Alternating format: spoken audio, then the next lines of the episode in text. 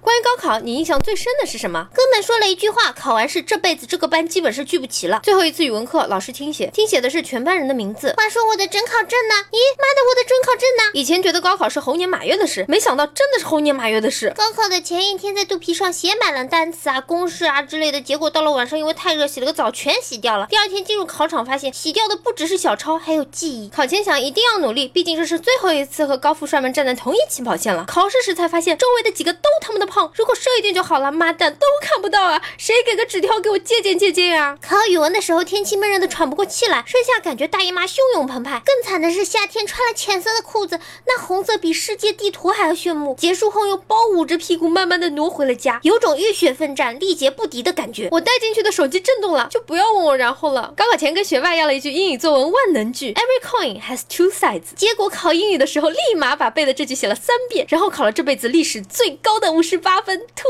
破历史啦！十几年过去了，我已经记不住我考试的分数，记不住每科的先后顺序，记不住作文的题目，更在出考场的一刻就忘了每道题我的答案是什么。唯一在脑海中的深深留念是坐在我前排的那个穿着露背装的马尾少女，那雪一样白的后背，至今想去装个逼，比如故意迟到让保安拦在外面，然后装着很气愤的样子把准考证撕了，转身就走。对于我们这种连高中都没上过的人来说，印象最深的就是每年六月份都能听到这个词，可是都不知道是什么情况。就在高考前，人生还有无限种可能。高考完后，不上不下的分数，不上不下的学校和不上不下的人生，那种学到精通透彻，只追求细枝末节的感觉，之后再也没有了。从此故乡只有冬夏，再无春秋。再过几年，将没有炎夏，只有寒冬。考完兴奋了一秒，怀念了一世。原来偷偷溜出学校，现在偷偷溜进学校。四年后你们会明白，你们今天的努力并没有多大毛用。改变你们命运的不是知识文化，主要是爹妈长相酒量，还有你们家那片是不是要拆迁？高考的孩子们一定不要紧张，我可以负责任的告诉你们，高考只决定你们未来在哪座城市打撸啊撸而已，但还是要好好考。大城市网速快。很久以后才发现，高考真的只是漫长人生当中很小的一个部分。